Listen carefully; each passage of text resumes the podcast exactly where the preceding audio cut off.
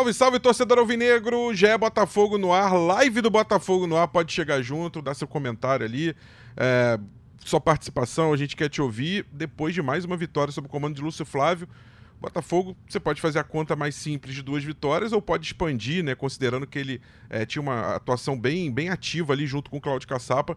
Pode ser uma conta de cinco vitórias também, fica a gosto do, do freguês aí. Mas a verdade é que com essa vitória, o Botafogo volta a vencer fora do Rio de Janeiro. Tinha vencido o Fluminense como visitante, mas no Rio há mais de três meses, desde 12 de junho, o Botafogo não vencia fora do Rio. Essa vitória de 2 a 0 sobre o Patronato, ainda pelos playoffs da Copa Sul-Americana, para a gente ver como é que essa retomada do Botafogo ela vai sendo gradual, degrau a degrau. O Botafogo tinha, uma sequência grande sem vencer, voltou, primeiro estancou a sangria de derrotas, empatando, depois voltou a vencer voltou a vencer como visitante, inclusive, contra o Fluminense, e agora volta a vencer fora do Rio de Janeiro.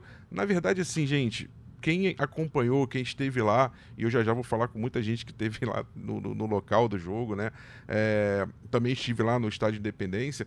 É, quem viu, presenciou, viu que o Botafogo jogou em casa. O Botafogo jogou em casa. Foi uma festa muito bonita, uma festa que começou é, na, na, estrada, para quem foi, foi via terrestre, nos ônibus, é, nos carros. Você via que, que a BR-040 ali, que liga Rio a Belo Horizonte, e tantas outras, né? De, de, de cidades do entorno de, de BH, também muitos torcedores chegando a Belo Horizonte nas ruas do entorno ali, uh, do bairro do Horto, uh, os, os, bairros próximos ali, todos tomados de torcedores alvinegros, uma confraternização até bacana com, com os torcedores do América que também estavam lá. Então, assim, o clima foi se criando e o Botafogo recebeu um abraço, uma acolhida muito grande. A gente vai falar muito sobre o jogo, campo e bola, mas vamos falar também sobre essa mobilização que se criou é, para essa partida. É, o torcedor teve a, a, assim, a nítida sensação que era um jogo chave para o campeonato, é, não só para confirmar a recuperação do Botafogo, mas também é, para o momento assim de, de, de, um abraço e para dizer, olha, agora é, se o Botafogo vencer, dependendo da rodada,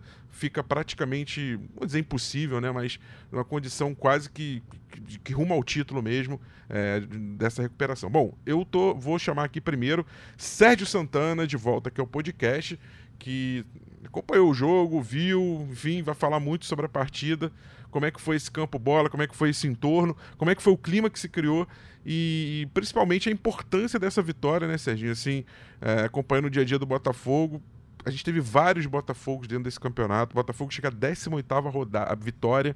Uh, e dentro desses meses todos, desde abril até a gente chegar agora em, em, em outubro, né? Meados de outubro, meados para o fim de outubro, a gente teve vários Botafogos nesse campeonato brasileiro. É, a maior parte deles o Botafogo vencedor, mas eu quero dizer que em vários momentos, o Botafogo com é, quatro técnicos diferentes. Então, assim, mas parece que o Botafogo agora retoma de vez, assim, é, confirma a retomada de um caminho que acho que não tem muito mais volta, né? E, e que bom, que bom isso para para a torcida alvinegra, que bom isso para a comunidade botafoguense, porque é, é, muito bom ver o time voltar nesse trilho e, e, e no comando do subcomando do Lúcio Flávio, do Joel Carli, e os jogadores compraram ali o, o barulho mesmo e estão jogando parece que jogando a vida ali mesmo, né? Não, não, tem outra, não vai ter outra chance, então, quer dizer, no futuro, né? Mas nesse campeonato, a chance agora, eles entenderam isso. Bom dia, boa tarde, boa noite, que tiver no podcast e bom dia para você, Sérgio. Bom dia, Rafa. Bom dia aí pro Dep que já já será apresentado. Bom dia para quem está assistindo ao vivo. Bom dia, boa tarde, boa noite para quem chegará depois. É, eu acho que essa vitória é aquela. Eu não gosto muito dessas expressões, clichês, mas é a vitória de campeão. Porque o Botafogo, vamos, vamos combinar, o Botafogo não jogou bem, mas para vocês não dizerem que eu, que eu sou corneteiro, é, o Botafogo está num estágio do campeonato que o Botafogo precisa vencer. Vencer jogando bem é perfeito, vencer jogando mal é ótimo. O Botafogo precisa pontuar, o Botafogo precisa vencer. E eu acho que esse jogo resgatou um espírito que é assim, com o Bruno Lage, o Botafogo jogava mal e perdia, mas perdia sem competir. O Botafogo do Lúcio Flávio jogou mal, mas competiu. Porque o Botafogo, assim, teve, um, teve aquele lance de bicicleta do Eduardo, que era um momento que o América estava melhor, só que estava melhor no sentido de ter mais a bola e, foi, foi aquele momento que o Lucas Perry ainda não tinha feito aquela defesaça no chute do Casares. Então era um momento que o América tinha mais a bola tava, tava tendo mais volume e tal, mas era um volume ainda sem, sem muitas chances reais. Só que o Botafogo recupera a bola e ele consegue criar uma chance real. Aquela bicicleta do Eduardo que não entrou. Hum. Chute difícil, beleza, de plástico podia ter cruzado um pouco melhor, faz parte. Com o Bruno Lage isso não acontecia, principalmente fora de casa. O Botafogo fora de casa entrava para empatar. O Botafogo ontem entrou para ganhar. Jogou mal. Talvez tenha tido uma pitada de sorte e tal, mas ganhou. Então ontem aquela típica vitória de campeão. Porque eu, eu acho que isso também faz parte da, dessa, dessa reconstrução do Botafogo, desse ressurgimento do Botafogo com o Flávio, porque além, claro, de você buscar os resultados, também tem essa, essa busca pelo espírito espírito dos jogadores, aquele espírito do primeiro turno. Então, mais uma vez, igual a gente falou no podcast de semana passada, os jogadores tiveram uma grande parcela de responsabilidade pelas mudanças no comando técnico e eles até agora estão bancando isso. Ninguém pode falar um ai dos jogadores. Então, essa vitória provou mais uma vez: ah, o Botafogo foi isso, foi aquilo. Foi. Perfeito, concordo. Só que estamos no estágio do campeonato que o Botafogo precisa pontuar pontuou, venceu, perfeito. A, a, a gente deixa as atuações para os analistas táticos, para quem, quem analisa número, essas coisas. Na tabela, o Botafogo segue pontuando, é menos uma rodada, independentemente do que acontecer com o Bragantino, Palmeiras, Flamengo. Se os três tropeçarem, melhor ainda. Vou chamar aqui Pedro Depp, com quem tive o prazer, uma das. Tem outras pessoas que vou chamar aqui, mas enfim, daqui a pouco Pérez também, mas chamar o Pedro Depp primeiro, com quem eu tive o prazer de assistir o jogo ontem ao lado e é, é interessante, né? Como é que aquele clima foi se criando, né, Depp? É, é, o Botafogo realmente jogando em casa.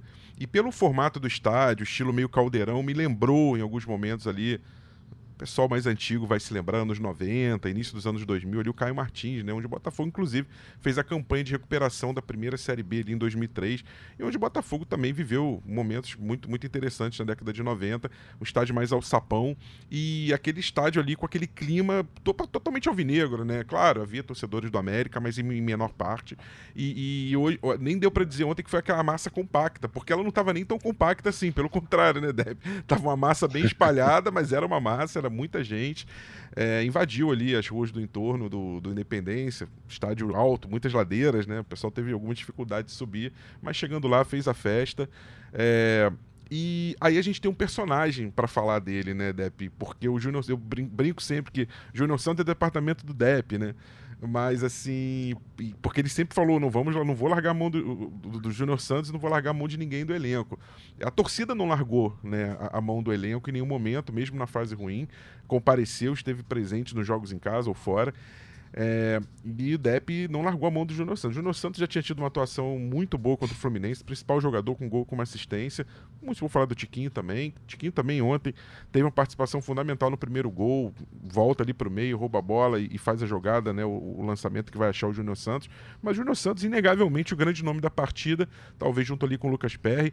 É mais o Júnior Santos com dois gols e muita personalidade, né, Depp? Que história que a gente está escrevendo sobre o Júnior Santos nesse possível, desejável título do Botafogo de 2023. Um personagem que, quase como uma fênix, faz do seu próprio renascimento, dele, Júnior Santos, um renascimento do Botafogo na competição. É, quase que duas histórias que caminham paralelamente, né? E um personagem muito, assim, que foi cornetado por muitos torcedores. Tenho certeza que a galera da live aqui, 99% cornetou demais o Júnior Santos naquela fase dele ruim mas um jogador que tem um carisma, tem alguma coisa diferente ali. Hoje, muitos memes, né? Até comparação ali com o Jairzinho, um meme com o Jairzinho, é, o jacaré, né, Depp? Então, assim, que personagem o Júnior Santos, quem está acompanhando a live aí, vendo o golaço dele ali, um dos dois golaços, é, cortou para dentro, muita personalidade ali da, da direita para dentro e dois golaços, né? Pedro Depp, bom dia, bom dia aí para você.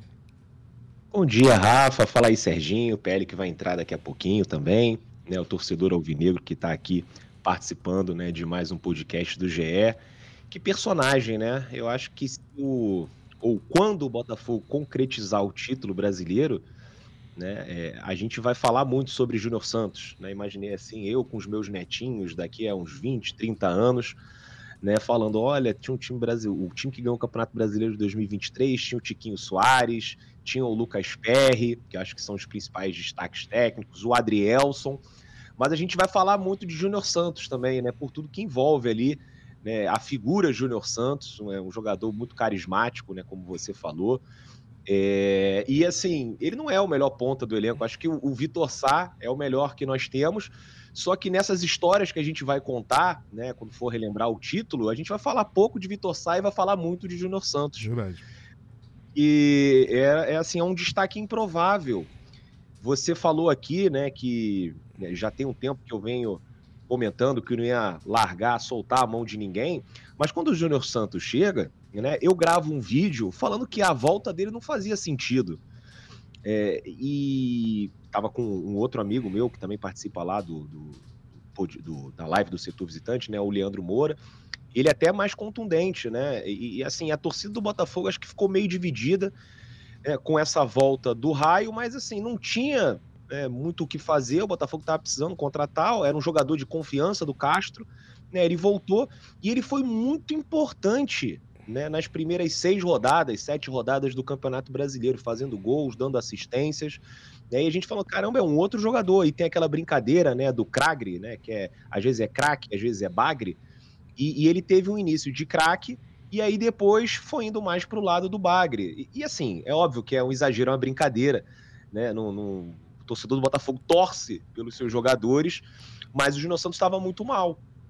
Né? E, e assim, eu, eu, eu, tenho esse contato direto com o torcedor do Botafogo, né? a galera já não queria mais ver nem pintado de ouro. Né?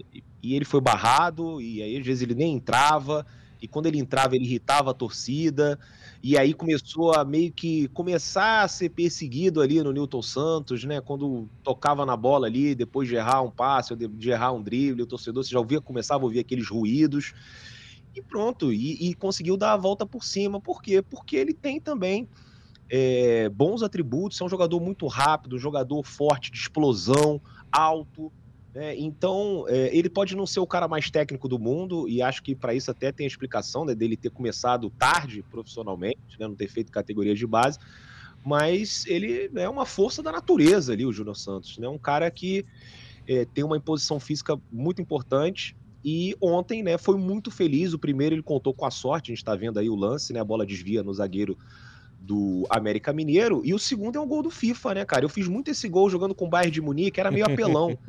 Tem o Robin Ribéry, então, meu irmão, era botar na ponta, eu cortava pro meio, quadrado R2, caixa no ângulo. Aí, galera da live, ó, desafio aí. Quem, quem, da, quem da, do chat aí já fez esse gol aí também no FIFA, pode botar que eu vou, eu vou ler aqui. Fala aí, Deve. E tem uma é. polêmica, né? Quem chuta com quadrado e quem chuta com bola. Quem chuta não, com quem bola chuta tá com errado. Bola, já. eu nem, come, nem converso. É. chutar com bola, não. Mas aquele. aquele com quadrado. Aquele primeiro, o, o, primeiro gol ele pode ter chutado com bola, a bola desviou e foi um segundo impossível. Deixa eu aproveitar aqui e chamar meu amigo Pedro Leonardo. O PL estava com a gente também ali, tive também o prazer de assistir o jogo com ele. É, presente lá no. Indepa, Indepa, né, como o pessoal gosta de chamar lá, Arena Independência. E, e assim, não foi um jogo fácil, né? Assim, aquele pessoal que tem probleminha de cardíaco, coração, mais ansioso, de vez em quando teve que sair para tomar. Eu tive um amigo ali que tava do meu lado, de vez em quando ele subia para tomar um ar, depois voltava, é, porque a coisa não tava fácil não. Mas é como o Serginho falou, né?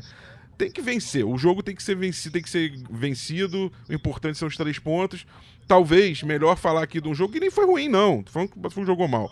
Mas foi um jogo que o Botafogo mais competiu e soube a hora de, de fazer o placar do que propriamente foi um futebol vistoso, maravilhoso. O Botafogo fez partidas muito melhores no campeonato. Uh, agora, de repente, você estaria aqui falando, pô, o jogo que o Botafogo jogou pra caramba, dominou e não sai com os três pontos. Então, melhor sair com os três pontos, né? Então é isso, é ir pontuando e pontuando. O Botafogo vai se aproximando. 58 pontos, PL. É, 18 vitórias, um recorde. O Botafogo nunca fez 18 vitórias em nenhum campeonato campeonato de pontos corridos, né?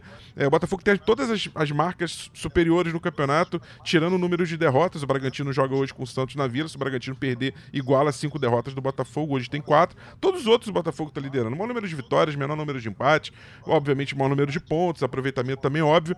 É, no maior número de gols marcados, menor número de gols sofridos, melhor saldo de gols, ou seja, Posso dizer que o Botafogo está pronto para ser campeão brasileiro de 2023 ou eu estou exagerando, PL? Bom dia. Bom dia, bom dia. Ah, eu acho que o Botafogo está pronto, sim, para ser campeão brasileiro. E é o que todo mundo espera. Acho que. Eu, no, depois do Fluminense, eu falei bem-vindo de volta ao Botafogo e realmente bem-vindo de volta ao Botafogo, né? porque o Botafogo, além de voltar a vencer e voltar a jogar bem, como fez contra o Fluminense, voltou a vencer fora de casa do jeito que dá, né? Porque basicamente foi isso que a gente fez fora de casa nesse campeonato. Do jeito que dava, a gente ganhava. Acho, por exemplo, o jogo do Cuiabá, acho que a gente jogou muito pior do que ontem. O jogo do Cruzeiro, a gente jogou muito pior do que ontem. Verdade. É, até, até o nosso 1 a 0 só dava gente. O América não tinha visto bola. E aí eu acho que o Botafogo pediu muito para tomar aquele gol, pediu muito para tomar aquele gol. Achei que foi uma partida bem abaixo do Cuesta, do, do, entendeu? Acho que acho que ele tem bastante culpa no gol também, que ele sai para dar um bote que não precisava, era só montar a linha e aí ele cria o desequilíbrio. Mas é isso, acho que a gente tem que vencer. Ah, é, faltam, ah, não, não, faltam 11 rodadas, né? Faltam oito. Né? Vamos considerar que os, que os rivais de hoje vençam e a, e a distância se mantenha, então são oito rodadas, porque a gente vai manter nove pontos e no número de vitórias a gente está muito na frente, né? É... é muito bom vencer, cara. Ainda mais fora de casa, você fica melhor, mais feliz, mais, mais, mais otimista ainda. Mas que bom que a gente tem o Lucas Perry, que bom que a gente tem o Tiquinho. Além do, do da jogada do primeiro gol que ele cria, ele dá um passe para o Vitor Sá, que o Vitor Sá chuta para fora, o jogo estava 0 a 0 ainda, que ia, ia ser um negócio de maluco. E tô aí, meio, tô com o Dep também, né? A gente, daqui a sei lá quantos anos, a gente vai falar do Adrielson, a gente vai falar do Tiquinho, a gente vai falar do Perry, mas a gente vai lembrar do Júnior Santos. É, que bom que, que o elenco está fechado, que bom que eles também não soltaram a mão de ninguém, porque para o Júnior Santos voltar com essa confiança, voltar e fazer esses dois jogos da forma que fez, é porque ali dentro do elenco também tem um respaldo e tem um apoio muito grande para ele poder continuar tentando, continuar. Porque é isso. Mesmo quando o Júnior Santos esteve muito mal, ele não, não mudou a forma de jogar, né? Ele sempre foi esse cara que queria partir para cima, que, que tenta, que chuta, a gente se irrita até pela quantidade de chutes para fora que ele dá. Mas isso para mim é sinal de que o grupo está muito confiante e, e, vai seguir muito, muito confiante. E acho que a gente tem uma, uma sequência boa para ir até a próxima pausa da data FIFA com as coisas bastante encaminhadas, sabe? Verdade, Peri. É, Serginho, eu não tem como não falar é, de uma sonora, de uma declaração, né, do Lucas Perry, que é um pouco pitoresca, mas fala de, de algo que aconteceu é, dentro dessa realidade nova que o Botafogo passou a viver, naturalmente viveria, mais cedo ou mais tarde, ter jogadores convocados para a seleção. A data FIFA é uma janela que se abre e ela ainda não foi executada com perfeição no sentido de que acaba uma janela de data FIFA, você tem que ter um intervalo não só para os jogadores se prepararem para jogar o jogo da seleção, mas também os convocados precisam ter um tempo para retornar aos seus clubes e a partir de dois, três, quatro dias, aí sim eles poderem entrar em campo. Essa esse fim da janela ainda não está muito bem resolvido. E o que aconteceu? O PR relatou que ele voltou. Rafa, só para só, só complementar nisso daí dessa janela, não sei se ia falar isso, só para não deixar passar. Na próxima data FIFA tem jogo marcado dia 12, o, o Brasil joga dia 16 joga 21 e tem rodada 22. Pois é, olha aí como é que tá. Ainda tá mal resolvida essa questão da janela, né? Porque já teve campeonato brasileiro que nem tinha janela. Você jogava e cavalava, aí pedia pro técnico não convocar mais de dois, três jogadores do mesmo time. É, hoje a janela já, já cria essa situação. Só que ela não tá bem resolvida, né, Serginho? Porque é, o PR falou que dormiu meia, meia hora, 30 minutos mais ou menos no máximo. É, Botafogo fez um esquema especial para trazer os jogadores de São Paulo para Belo Horizonte, né? Todos voltaram de Montevideo para São Paulo. Você pode até falar mais com calma como é que foi esse esquema. Mas aí o PR só dormiu meia hora, o, Adriel, o Adrielson também. E a gente reparava em campo. O PR fez duas defesas sensacionais. É, pode botar a vitória na conta dele, além do Júnior Santos. É, ponto. Ok. Um jogadoraço, nota 10. Mas a gente percebia que o Adrielson e o PR, em alguns lances da partida, pareciam um pouco mais aéreos do que o normal. E é natural, gente, a concentração você manter 100% do tempo nessa situação. E o Botafogo, acho que assim, fez o certo. Botou dois jogadores que tecnicamente são. Não tem o que falar, não, por acaso foram para a seleção. Mas a gente percebeu que em alguns momentos, principalmente com o Adrielson, a coisa ali às vezes tinha algum lance que vacilava e é, falou do Cuesta, o PL, bem observado, mas o próprio Adrielson, em alguns momentos, teve vacilante, perdeu algumas bolas que normalmente não perde, por conta dessa situação que, assim, a gente precisa ser corrigida, né, gente? Assim, não dá para você ter uma janela pela metade. Não sei, pelo menos eu fico com essa sensação só momento corneta FIFA e CBF, enfim. Também tem uma questão que muita gente fala, ah, mas eles nem entraram em campo pela seleção. Tudo bem que o desgaste deles pode ser até menor dos jogadores que jogaram os 90 minutos. Mas tem toda a questão anímica, toda a questão psicológica, porque o Brasil perde para o Uruguai de uma forma assim acachapante, que só deu o Uruguai, foi 2 a 0 mas podia ter sido 3 4 Então o jogador que está lá sente, porque é uma emoção o jogador ser convocado, imagino. O cara está lá muito envolvido pela seleção. Você chega, ainda mais no caso do Adrielson, por exemplo, que é a primeira convocação dele, ele chega no meio da, no meio da convocação, porque o Nino é cortado. E o primeiro jogo do, do cara, mesmo que ele não entre em campo, é, é esse Uruguai 2 a 0 para o Brasil, que o Brasil não dá um chute na, na direção do gol. Então, assim, o jogador sente isso. Verdade. É, enfim, só justificando que tem muita gente que fala, ah, eu, eu vi muita gente falando isso. Ah, tô tão cansado nem entrar em campo, como se uma viagem Nossa. às pressas, né? Montevidéu, São Paulo, São Paulo, Minas. E o que eles têm que se esforçar nos treinos, né? Se a gente foram convocados e querem mostrar serviço dos treinos. E eles É. treinam com muito afinco É, ali. lógico. Lógico. E também, assim, não é, não é como assim, o jogo acaba, eles estão com a mala deles ali pronto e falam, ó, valeu, Diniz, valeu, ali o gente da CBF, tamo junto. Eles não podem fazer isso, porque senão eles também ficariam queimados na, na seleção possíveis próximas convocações. Tem toda uma reunião depois do jogo, pós-jogo, aquela, aquela conversa com o Diniz. Tanto é, vou até dar os créditos aqui pro, pro Giba, o Giba Pérez, nosso, um dos nossos setoristas aqui da, da equipe. Ele fez uma matéria contando os bastidores do, dessa epopeia do PR e do, e do Adrielson.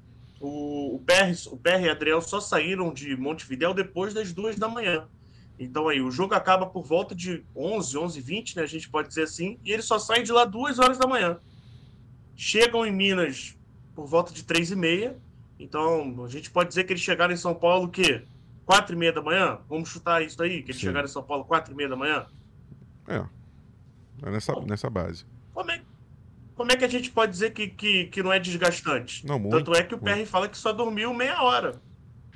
Ele fala que fez uma Então- defesa e a, a cabeça girou. Aqui teve observação do. Só para contribuir com o papo, aqui o Celso Muniz falando: não é normal o PR não sair do gol nos cruzamentos na área. De fato, a gente viu o PR saindo menos do gol. E acho que isso pode ser. Aí é o comentário. Eu acho que isso pode ser sim acreditado, a- a- assim como a questão do Adriel, se algumas bolas ali que ele teve uma demora um pouco de fazer a cobertura, ou saiu jogando errado. Então, né, né Serginho, assim, é, isso é uma coisa que precisa ser mais bem resolvida, na minha, minha visão. Não, não, só, pô, só dando crédito aqui. Errei. Tá, tá, tá na própria matéria do Giba. Eles chegaram, chegaram em São Paulo só 9h15, porque não tinha um voo direto, assim. Não foi um voo atrás do outro. Então, pior ainda. Pior ainda. Então, eles só chegaram em São Paulo 9h15, saindo de lá às 2 horas da manhã. Porque não tinha um voo direto, um atrás do outro. Então, só corrigindo que eu, E- e- a própria coisa que eu falei. Sim. Então, assim, é, tanto, que, tanto é que tem uma hora, assim, não sei se vocês que estavam na arquibancada perceberam, que o rosto do PR estava vermelho. E vermelho, assim, no sentido quando a pessoa tá suando, tá suando frio. Uhum. Você percebe que a pessoa tá passando mal, e na transmissão até o, até o Jarder, é, ele destaca, pô, parece que o PR tá passando mal, e ele tenta conversar com o repórter, o repórter de campo, né, que estava na transmissão, querendo saber se tinha alguma informação envolvendo o PR. E eles ali, por uns dois, três minutos, eles tentam correr atrás de alguma informação envolvendo o PR, porque parecia que ele estava suando frio, ele estava com o rosto todo vermelho, o olho dele estava meio caído. E a questão do Adrielson também passa muito por isso, que estava meio que combinado que o Adrielson não terminaria o jogo. Ele foi, ele fez questão de participar do jogo, mas ele não estava 100%, justamente porque a viagem foi pesada, a viagem não, não foi isso, foram, foram, foram vários aviões. Explica a entrada do Sampaio, O né? no Adrielson jogou a- até onde deu. O Adrielson jogou até onde deu. E o Sampaio já estava. Sampaio e Bastos né, já estavam avisados que entrariam no jogo. Acabou que entrou o Sampaio. né, depois até o Bastos entrou também. Mas o Sampaio foi escolhido para substituir o Adrielson. Que o Adrielson jogou até onde deu. Então, assim. E, é, e lembra, e lembra Serginho, desculpa- o Vitor Samurai ainda lembra. Ainda assim, no segundo gol, o Adrielson dá o bote na frente que a bola sobra pro. Olha aí, anjo das pernas confusas, esse. Esse. nova- o jacaré Júnior Santos. Mas fala, Serginho, desculpa. É, é, é só justificando que eu vi muita gente falando, ah, mas eles nem entraram em campo, mas é desgastante, né? A viagem, a, a- o tamanho da derrota que foi lá para a seleção brasileira e os jogadores querem mostrar serviço. É, eles não vão simplesmente esperar o jogo acabar e ir embora. tem, tem que ficar lá, tem a, tem a conversa pós-jogo, enfim. E foi uma viagem muito desgastante, tanto para o Adrielson quanto para o PR. É, Dep, também a gente viu que o campo foi pintado em muitas áreas. A gente tinha a imagem do campo cru, né, natural. É, não, como diz um, amigo do, do, meme, não era fake net, o campo natural, ele estava bem desgastado, a grama estava queimada em vários pontos, e aí pro jogo eles dão aquele tapa, dão aquela pintadinha, ou seja, o Botafogo não jogou exatamente, jogou gramados muito piores, gente, não, tá longe de ser o pior gramado que o Botafogo jogou, mas tem vários fatores que vão contribuindo essa questão do desgaste, do gramado, e algumas atuações individuais que também não foram das melhores. Senti falta do centro criativo, vamos dizer assim, do Botafogo, ter uma atuação melhor, e aí tô falando de Gabriel Pires e do próprio Eduardo. E com isso, sentiu o Tiquinho sobrecarregado, porque aí o Tiquinho volta para fazer essa função. É natural. Ele faz ali a função mais de criação, de, de pegar aquela, tentar matar aquela bola que vem direto, ou tentar fazer um dois ali com os volantes. O Marlon acabou se aproximando mais o, o Tiquinho dele, e tanto é que a jogada do primeiro gol sai dos pés dele de uma jogada já ali no meio de campo. E isso custa o quê? Me, me pareceu, custa um cansaço adicional ao Tiquinho, que não consegue, a partir dos 20, 25 minutos, claramente mais fazer nada em campo. E até achei que o Lúcio Flávio demorou um pouquinho para tirá-lo, né? Claro que o Tiquinho só sempre pode é, achar, tirar um coelho da cartola, bater um pênalti, enfim. Mas ali ele já estava meio que se arrastando em campo. E eu, então, assim, eu senti que faltou, faltou isso para o Botafogo fazer uma partida melhor, ter o centro de criação, embora uma atuação esplendorosa do Júnior Santos, embora uma atuação boa do Marlon Freitas, gostei.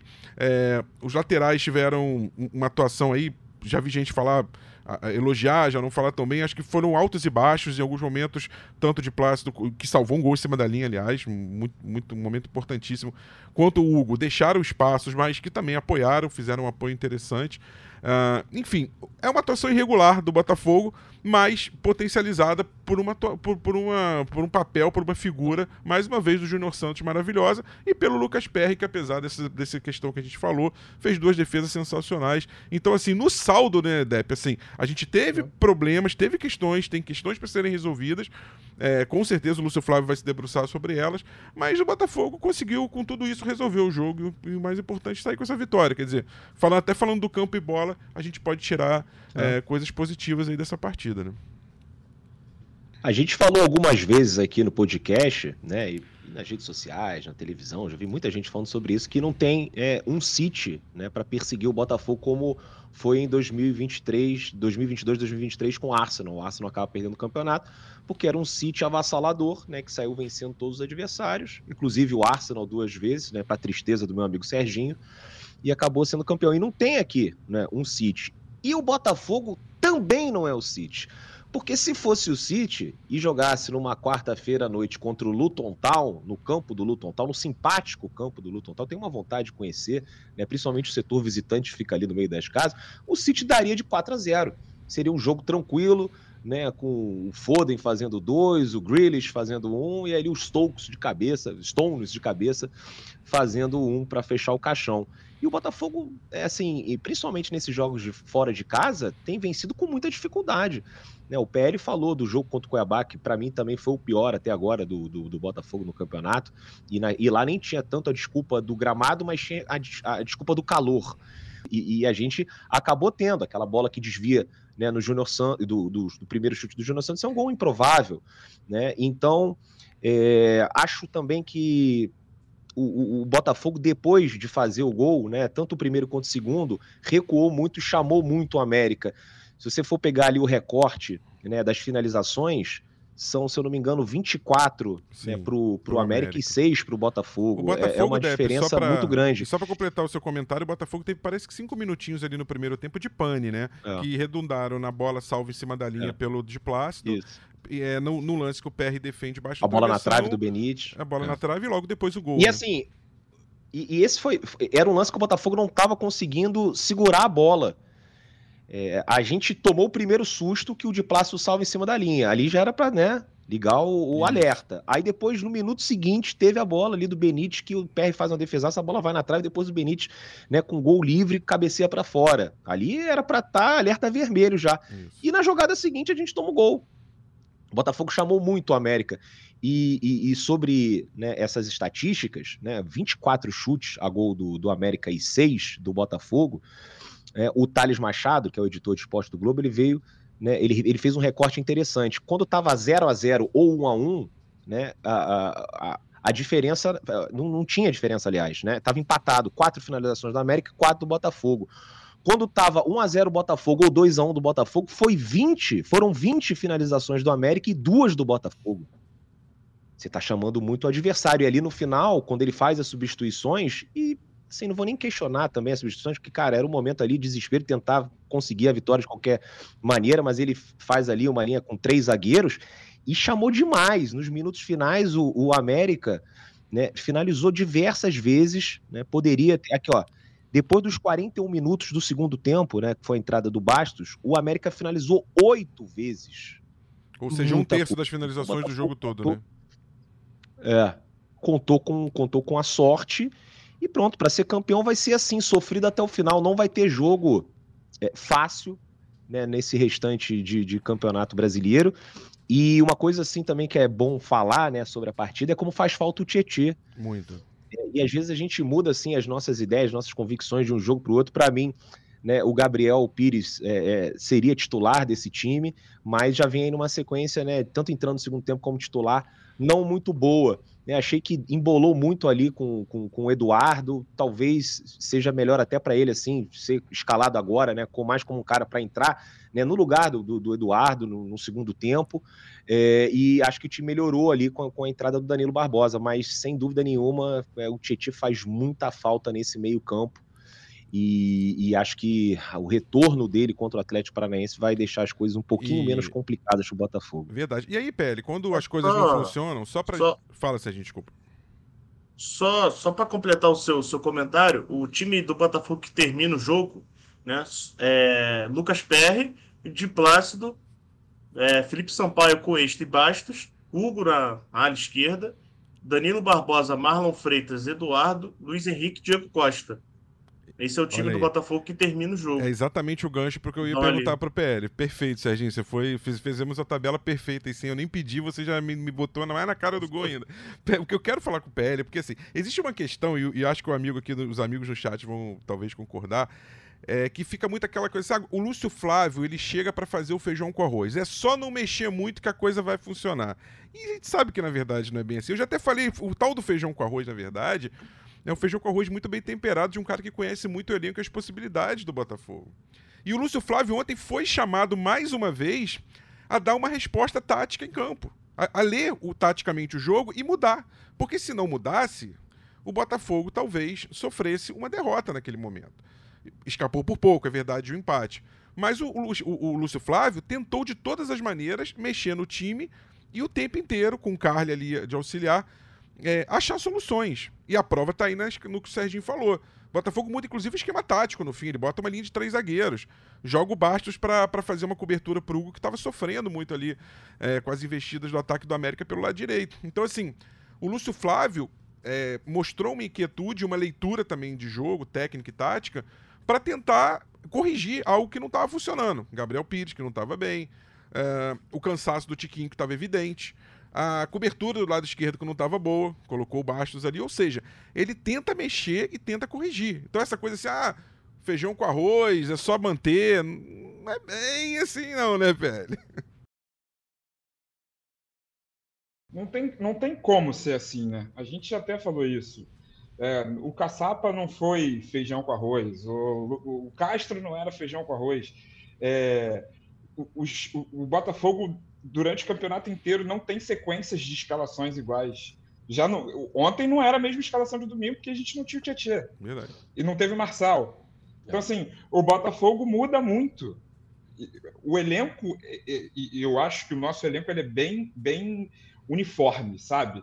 Eu acho que, beleza, o Tietchan fez falta, mas não me preocupa quando eu olho para o branco e vejo o Gabriel Pires e vejo o Danilo Barbosa. Ontem não tinha o Luca, Lucas Fernandes no banco, que está abaixo. Mas, assim, não me preocupa sair o Marçal, sair o Marçal e entrar o Hugo. É, acho que também não vai me preocupar. Ontem não entrou o Seguavinha, não entrou o Carlos Alberto, entendeu? Acho que a gente tem opções e, e é isso. O Luiz Flávio tem que saber vencer os jogos, né? Acho que concordo com o Depp, acho que a gente recuou muito ontem. E aí eu não sei se é uma coisa vinda do banco ou ser uma coisa meio que natural do time, de, de relaxar, de, de, de, de, mudar um pouco a, a, o, o jeito de jogar dentro de campo, mas acho que pode ser quase que uma tônica desse Botafogo nessa reta final fora de casa. É, quase que não é jogar por uma bola, né? Mas assim, fazer um a 0 e de repente, acho que ontem não funcionou, mas de repente dar um pouco mais de campo para o adversário para fazer o arco e flecha que o Botafogo sabe fazer muito bem, de roubar e sair rápido. O segundo gol é isso, né? O segundo gol é uma roubada de bola lá em cima, né? A gente dá uma sufocadinha no América, rouba e faz o gol. É...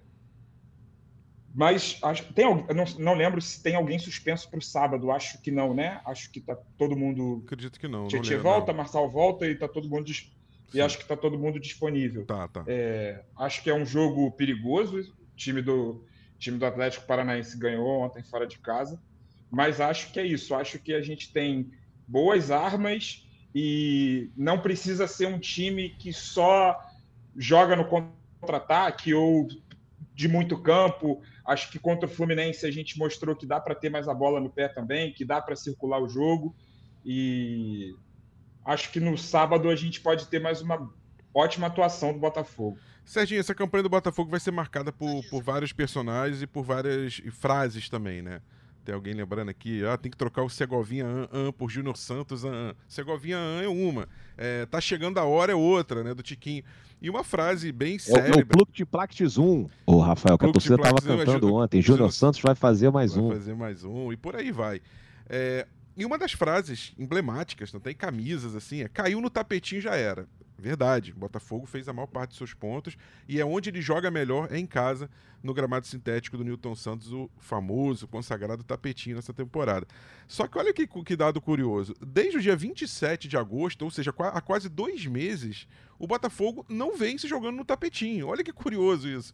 Claro que aí a gente está falando de duas partidas, jogo contra o Flamengo, clássico, e depois o Botafogo só vai voltar a jogar contra o Goiás, o um empate, né, de 1 a 1 Mas olha aí, a chance que o Botafogo tem de também apagar essa, esse tempo longo aí, sequência, não dá nem dizer sequência de dois jogos, mas um tempo longo que o Botafogo é, não vence no tapetinho desde o 3 a 0 sobre o Bahia. É, gols do Diego Costa duas vezes do Luiz Henrique.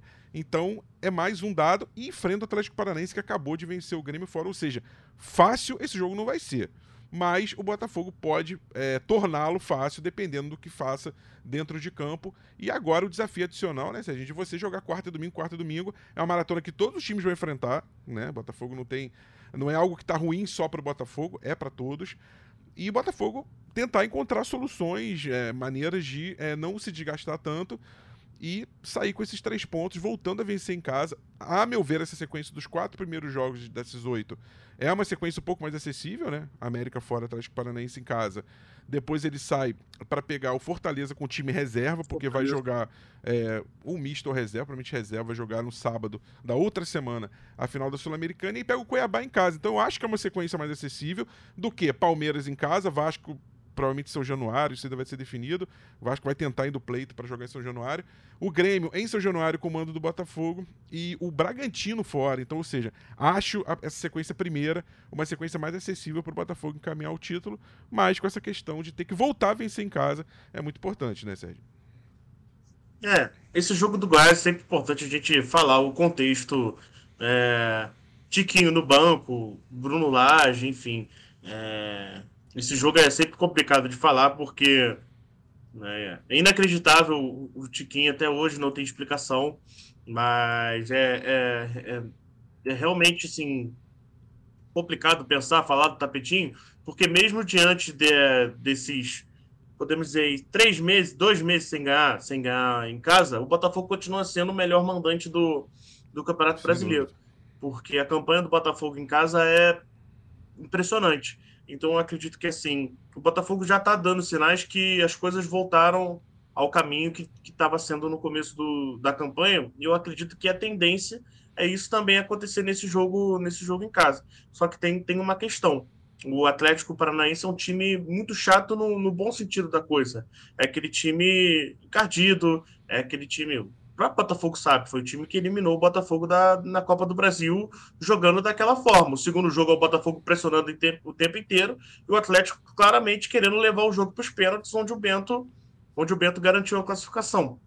Mas, assim, quem, quem se lembra, é, o, jogo em, o jogo em casa da, da Copa do Brasil e, da, e, da, e do próprio Brasileirão, o Botafogo foi muito superior ao Atlético no tapetinho.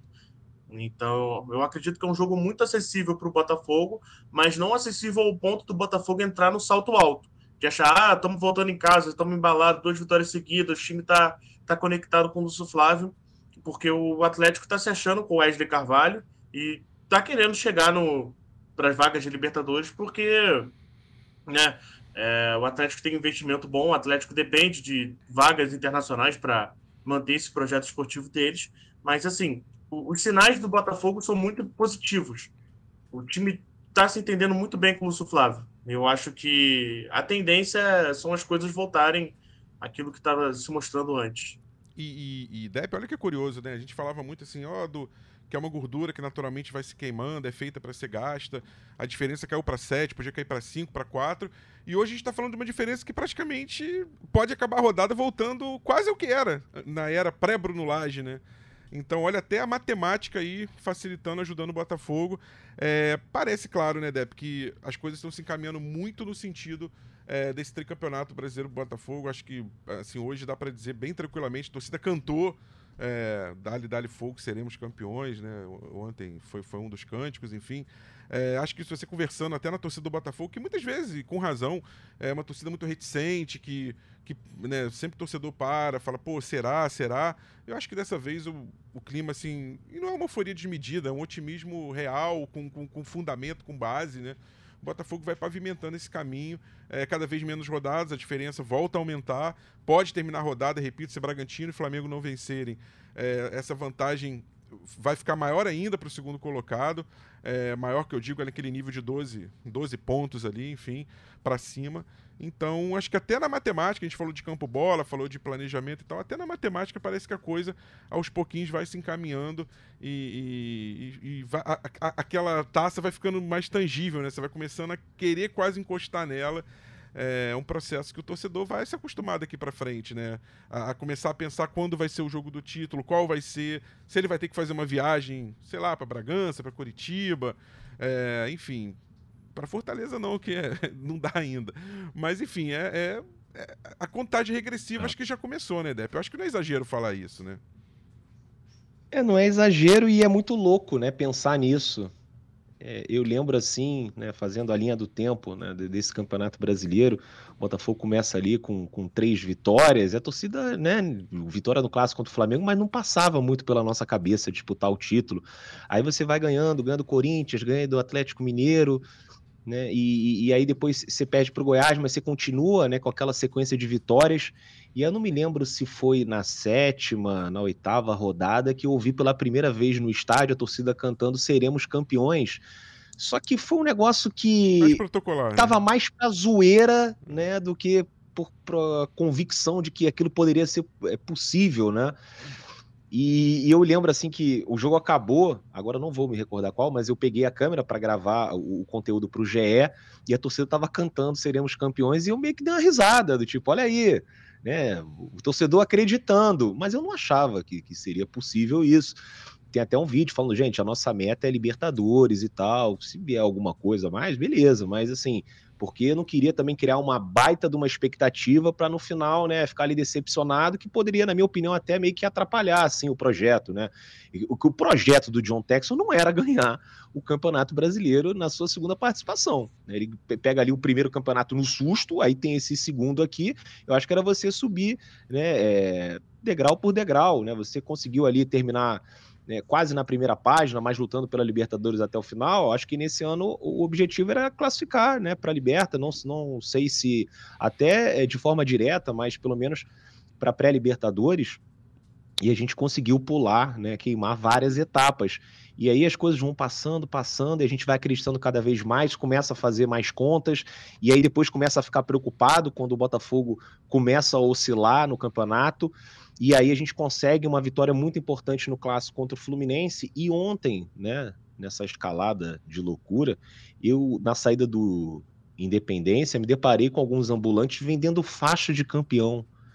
Falei, meu Deus do céu, eu tava proibindo qualquer botafoguense de chegar perto disso. Torcedor do Botafogo, não vista faixa de não coloque faixa de campeão antes do campeonato acabar, antes da taça estar tá na mão do Marçal. Importante, importante. Deve ser proibido, sujeito a pescotapa, se, se, se estiver passando do meu lado ali com a faixa de campeão. Mas já tinha né? Então, assim, que significa, quando você vê assim, é que nem você tá ali na linha vermelha, e aí você começa a ver os ambulantes, você fala, ih, rapaz, tá trânsito ali na frente.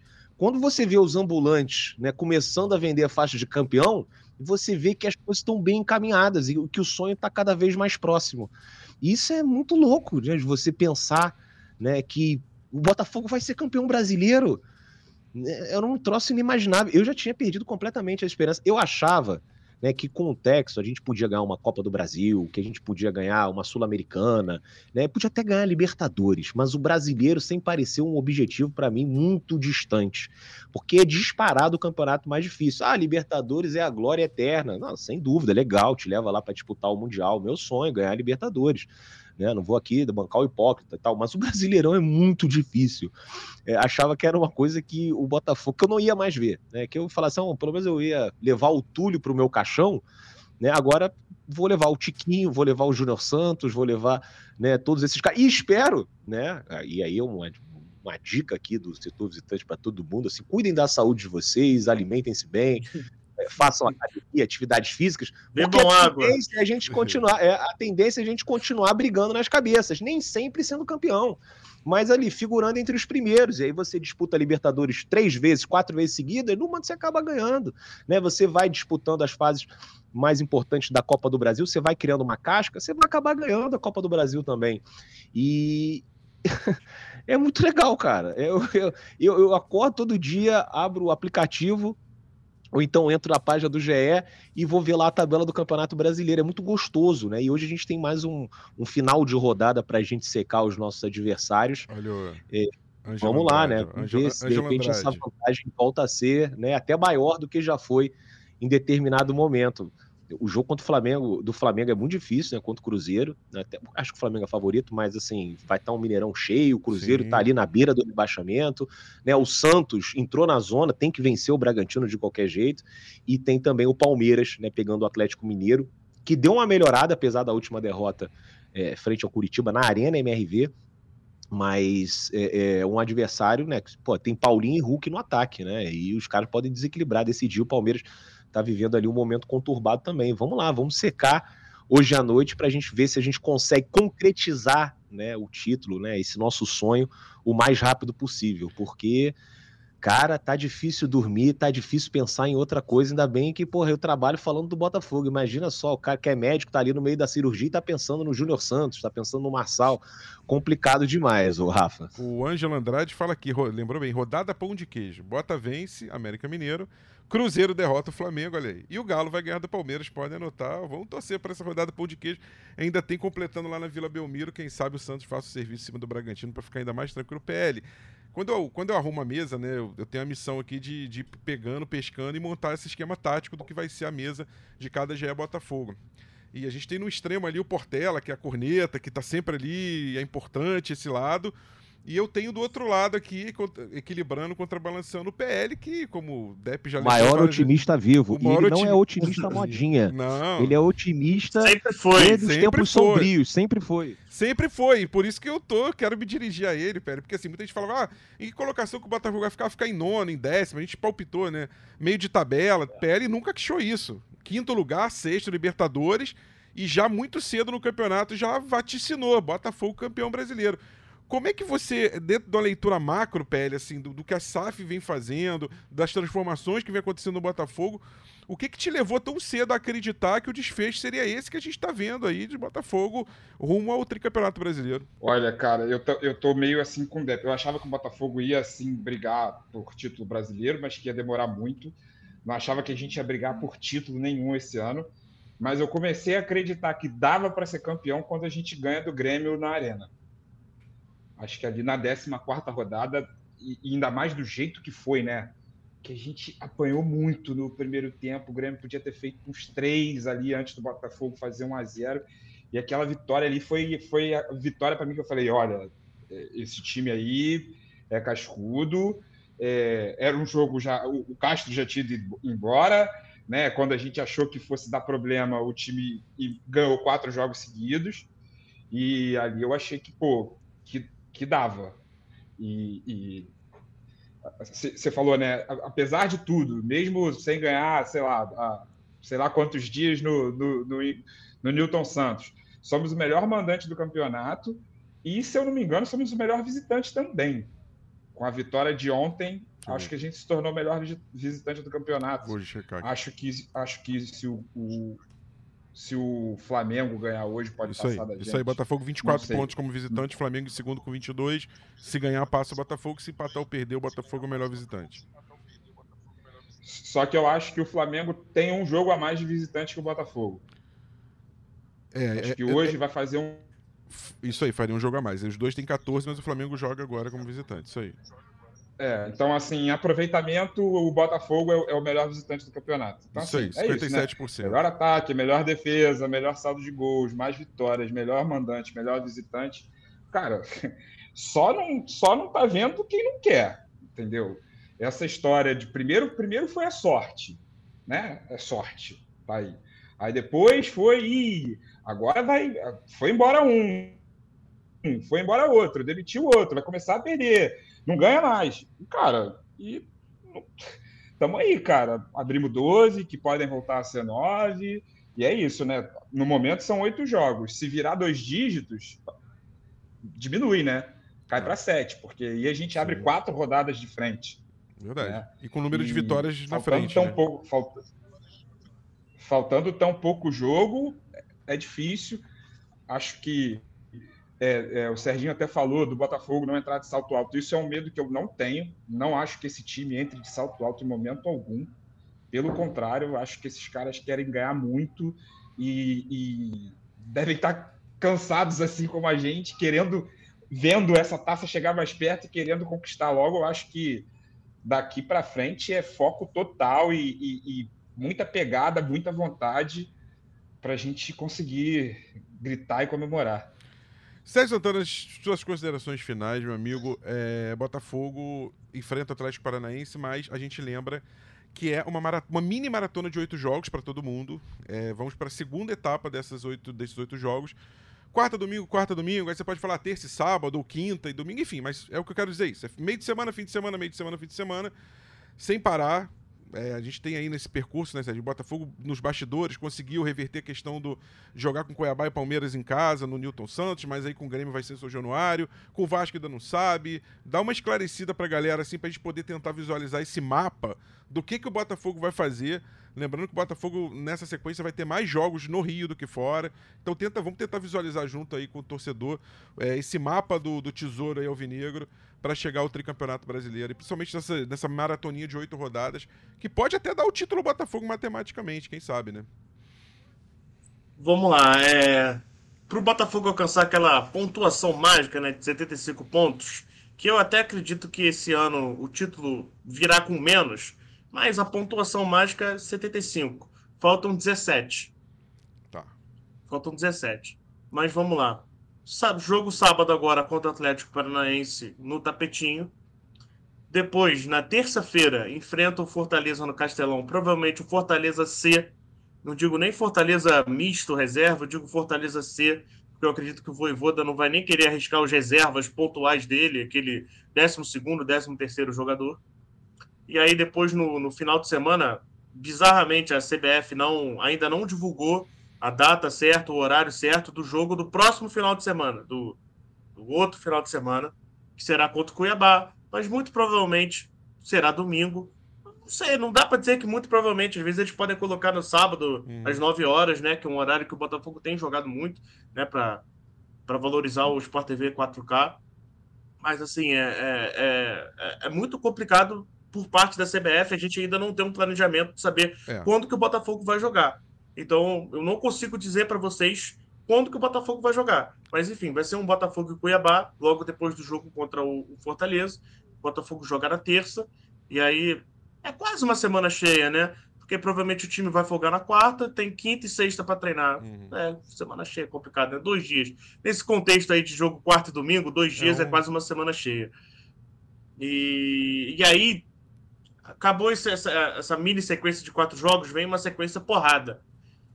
Botafogo e Palmeiras, Vasco e Botafogo, Botafogo e Grêmio, Red Bull Bragantino e Botafogo.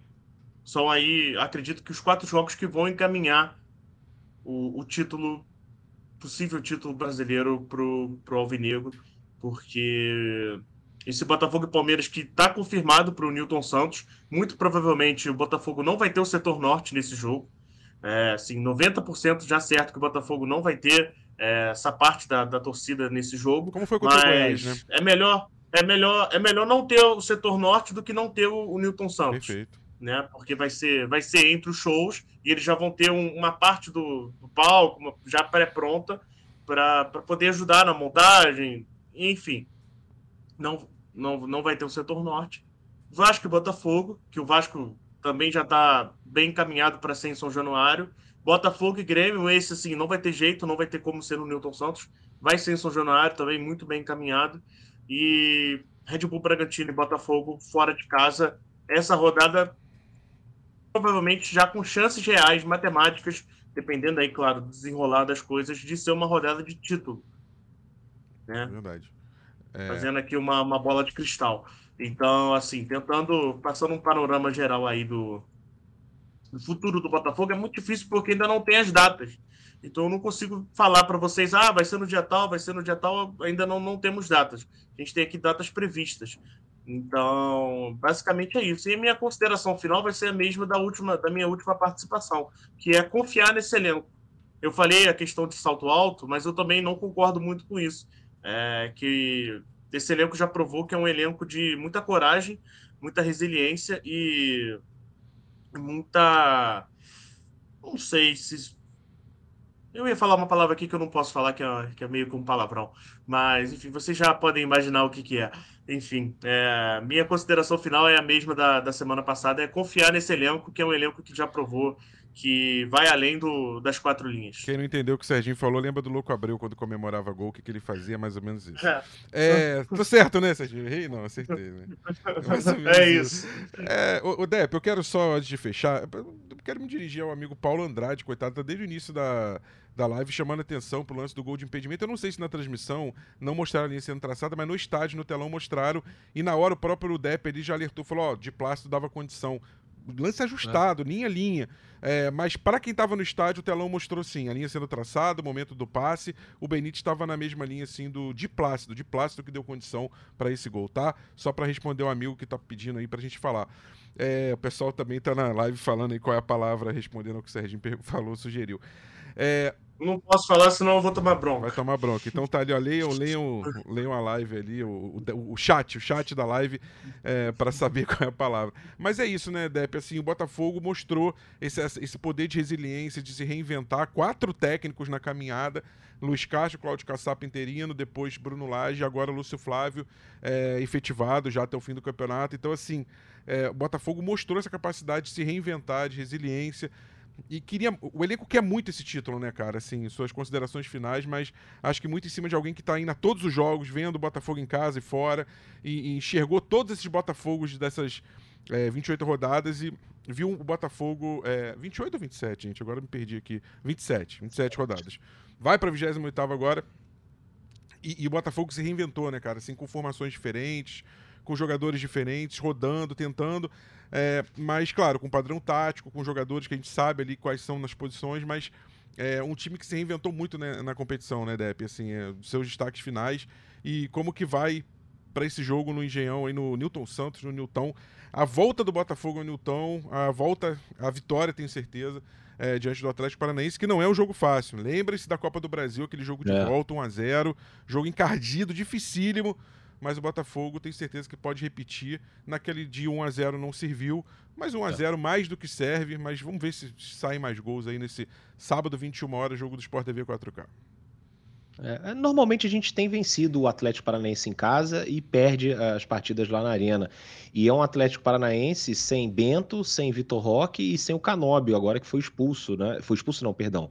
Tomou o terceiro, terceiro amarelo, amarelo, e está suspenso para essa partida. São três jogadores importantes para o Atlético o Paranaense, mas cara, contra o, o, o, Lanterna foi um jogo duríssimo, né? Contra o Atlético também, 1 a 0 já é goleado, importante é somar mais três pontos. Estou muito confiante, né? Como você falou, né? Os jogadores querem muito, a torcida quer muito, a torcida comprou o barulho, né? Você iniciou aqui a live falando, né? O Botafogo jogando como mandante, né? No, no estádio do América Mineiro.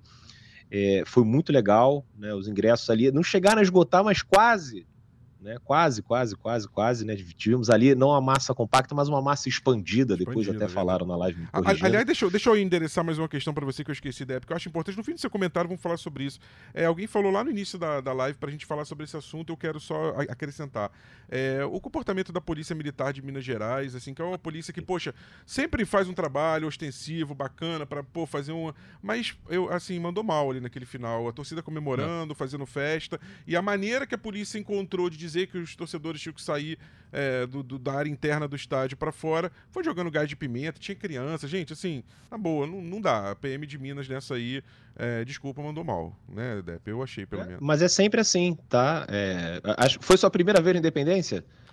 Foi, foi a segunda, eu fui na década de 90 Já com parentes, enfim, ver um jogo da No antigo. No, antigo, Independência, Independência, mas o novo é, Eu fui também no antigo Independência, ver Botafogo e Atlético Mineiro em 2004. É, ou 2005, agora não me lembro. Mas é, eles sempre fazem isso. Né? Tem vídeo aí deles dando bordoada no torcedor na entrada, agora para dispersar a multidão, que estava saindo de uma maneira é, pacífica, ordeira, né? não tinha nenhum problema. O do Botafogo é, se comporta bem. É óbvio que sempre tem também os malucos aí, todo time tem, mas os nossos malucos estão dando pouco trabalho, pelo que eu vejo aí, né? O do Botafogo tem se comportado Festa, bem nos né? É, tem se comportado bem nesses jogos e, e foi na minha frente, foi na minha cara. Né? O, o policial ali jogou o spray de pimenta na minha cara. E aí eu até gravei um vídeo, né? Eu dei mais alguns passos para frente, porque, pô, obviamente, o cara jogou um spray de pimenta. A, a, sequência que eu espero é vir uma cacetada, né? Sem nem dar boa noite. E aí eu fui andando um pouquinho mais para frente, depois peguei o celular, né? E, e, e filmei ali a reação das pessoas. E você via não era nem para dispersar a torcida organizada que estava fazendo tumulto, que não estava, e mesmo que tivesse, não era para ser desse jeito, né? É, mas era o povão do Botafogo, se tinha mulheres, idosos, né, crianças. Deficientes. Então, assim, que, que, que maneira é essa, né? Tratar o torcedor de futebol que nem bicho. É sempre assim nos jogos fora de casa. E, e assim, é, no Independência é toda hora, mas em outros lugares, e no Rio de Janeiro também é assim, tá? Não tô falando assim, ó, oh, não, aqui chega em Minas Gerais. É, é, aí é o pior lugar do mundo. Não, no Rio de Janeiro também a polícia tem os seus problemas, né? A gente já viu aí alguma o jogo do Fluminense, acho contra o Argentino Júnior, né? O policial disparou um tiro de bala de borracha no meio da arquibancada, o negócio é, é um absurdo, né? Mas não era um jeito, né, de você dispersar ali a multidão. Graças a Deus ninguém se machucou também, depois acabou ali, o pessoal foi para casa numa boa, desceu, lotou os bares, assim, e aí virou uma loucura o Horto, tá? Esse, é o pós-jogo ali, para quem ficou, que é difícil ali você chamar o carro do aplicativo, né? Então o pessoal ficou muito tempo ali nos barzinhos da região, nos ambulantes, e foi uma grande festa, cara. Foi muito legal. Foi lá que eu filmei né, o vídeo da galera fazendo a musiquinha do, do Júnior Santos, né? Agora quer mandar até para Fernanda Maia colocar lá no estádio, né? Júnior e a torcida gritar Santos Santo, e depois cantar o Clube de Matizum, que seria muito legal. É, e como estava falando, né, antes desse parênteses triste aí da polícia, né, mas é, é, um título que, cara, tá todo mundo unido, todo mundo com muita vontade, querendo demais, né, e a gente vai trazer, né, com muito sacrifício, né, com muita luta, esse título de campeão brasileiro, que pô, já são 28 anos de espera, né? A gente está indo para a 28 rodada, depois vão faltar mais 10, menos até, né? Por conta dessa diferença, para quem já esperou 28 anos, né? E aí você fala assim desses cálculos, né? O jogo contra o Bragantino já pode ser um jogo de título. É, cara, é assim, a história da minha vida é que nada é muito fácil, assim. É, então, a gente vai ter que esperar a data FIFA. Eu tenho certeza o Botafogo, do jeito que tá, vai ser campeão contra o Santos. E aí a gente vai ficar 10 dias tendo que assistir Liechtenstein contra a Armênia. Chile contra a Venezuela. O negócio não vai passar. Você vai olhar para o relógio, duas da tarde. Daqui a três horas você vai olhar e vai ser duas e dois. Meu irmão, vai ser enlouquecedor essa próxima data FIFA, que eu acho que o Botafogo vai ser campeão depois dela. Mas é o que eu falei, nada é fácil, né? E a gente já esperou 28 anos, né? Que são mais 10, 12 dias. Valeu, Dep. É, Serginho Santana também que caiu aqui, mas já tinha deixado o um abraço para ele. Pele, é, eu, gosto, eu gosto muito de Fórmula 1, né? Para quem vai lembrar, quem é a galera um pouco mais da antiga, antigamente tinha uma pista muito bonita chamada de Hockenheim, onde o Rubinho ganhou a primeira vez ali na, pela Ferrari. E a gente sabia que estava acabando a, a, última volta quando você saía da parte da floresta, dos retões da floresta, dos S's, e entrava no estádio. E aquele barulho de buzina, pé, pé, pé, pé, pé, pé. Você falou, opa, tá acabando, tá, che chegou no, ao estádio. Então, assim, comparando, eu acho que o Botafogo chegou ao estádio. Aquele pedaço das buzinas, a hora que a corrida tá para acabar. Eu não vou dizer que ele chegou nem na última curva, nem na última reta, mas ele já chegou ao estádio. Então, já dá para apontar ali e você fala, caraca, vai, vai ganhar, vai ganhar, vai ganhar. O Botafogo apontou e, cara, ele apontou com a vantagem de 30, 40 segundos pro segundo colocado. Então, eu, eu acho que dá para cravar que só uma pane, uma coisa muito séria, é, que não, não depende do piloto, vamos dizer assim, tira esse título do Botafogo. E o que, que poderia ser essa pane? Eu acho que é esse raciocínio que eu quero me despedir de você para a gente tentar pensar junto. É, falta de concentração, acho difícil. É um time que, muito concentrado, time que já passou por uma oscilação. É, questão técnica, tática, acho difícil. O Lúcio Flávio tem um time muito na mão, os jogadores têm muito claro o que, o, as funções, o que eles têm que fazer. Mas um elemento pode sim atrapalhar o Botafogo, eu não diria tirar o título dele, mas atrapalhar o Botafogo na reta final, que é um elemento super compreensível, que é a ansiedade que é o assodamento, a vontade de vencer e de levantar logo essa taça. E essa ansiedade pode atrapalhar um pouquinho. O que, que o Botafogo tem que fazer, Pele, na sua despedida, para evitar que essa ansiedade atrapalhe a caminhada final? Essa entrada no estádio de Hockenheim, do velho Hockenheim, que hoje já é todo, tudo é estádio, né? Mas antigamente tinha parte do, do, do, do da floresta é, hoje não, hoje sim, o Bruno tá lembrando, esse foi Áustria, né? Aquela floresta negra, né, de Hockenheim. O que, que pode atrapalhar essa, essa caminhada final? Como fazer para não atrapalhar essa ansiedade é, o Botafogo? E o Botafogo caminhar com uma tranquilidade relativa. Eu acho que o Botafogo nem pode entrar gelado nessa fase final, porque não seria o Botafogo, não seria um time é, brasileiro, latino, ainda mais com sangue quente como está o Botafogo, no bom sentido, né? não da agressividade. Mas o que, que tem que fazer para que a ansiedade não atrapalhe nessa reta final? Muito obrigado mais uma vez, PL, pela sua participação. Pode comparar também, Rafa, com a chegada da maratona na Olimpíada, né? Boa comparação. Quando o pessoal tá, sai da rua, sai da rua e começa a entrar no estádio para ser ovacionado ali. Cara, eu acho que é isso. Eu acho que é ansiedade, mas eu acho que a ansiedade é, ela é mais de fora para dentro do que de dentro para fora, né?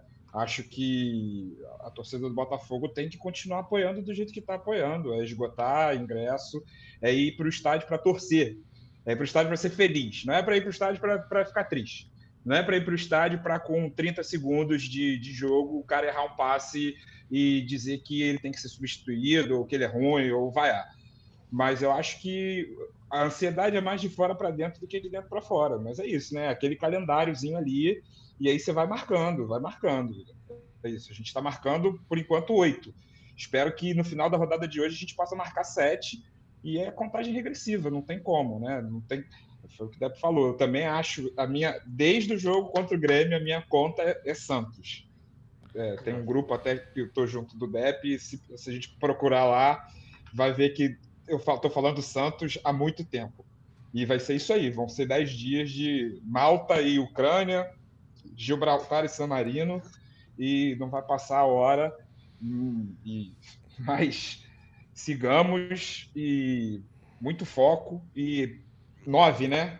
Fazer o é. novezinho aqui, Faltou mas espero que possa virar 11 ou 12. 9 pontos, vantagem, 11, 12 e, e cada vez faltando. Coisa, Rafa, eu, eu falei do jogo do Atlético Paranaense, eu tinha falado que o Bento não ia jogar, o Bento joga assim, então o Bento voltou, peço desculpas aí, eu acabei me confundindo, mas só o Canóbio e o Vitor Roque estão fora da partida. O Vitor Roque por lesão e o Canóbio né, suspenso. De qualquer maneira, lesões que impactam bastante esse é. time do Atlético Paranaense. É, pedindo aqui o Luiz Carlos mandar um abraço para Samili, é, Luiz Carlos e Dona Nils, enfim, todos os mineiros que, poxa, prestigiaram muito o jogo, foram de várias cidades de Minas Gerais, estiveram lá. Também um abraço para o Daniel de Tapicerica. É, a galera de Minas fez, se fez muito presente nesse jogo. Então, um grande abraço e a gente volta depois do jogo contra o Atlético Paranaense. Vamos confirmar ainda esse domingo ou segunda, mas tem já Botafogo. Fique ligado nas redes sociais que a gente vai informar. Um grande abraço, fui! Partiu, louco, Abreu! Bateu!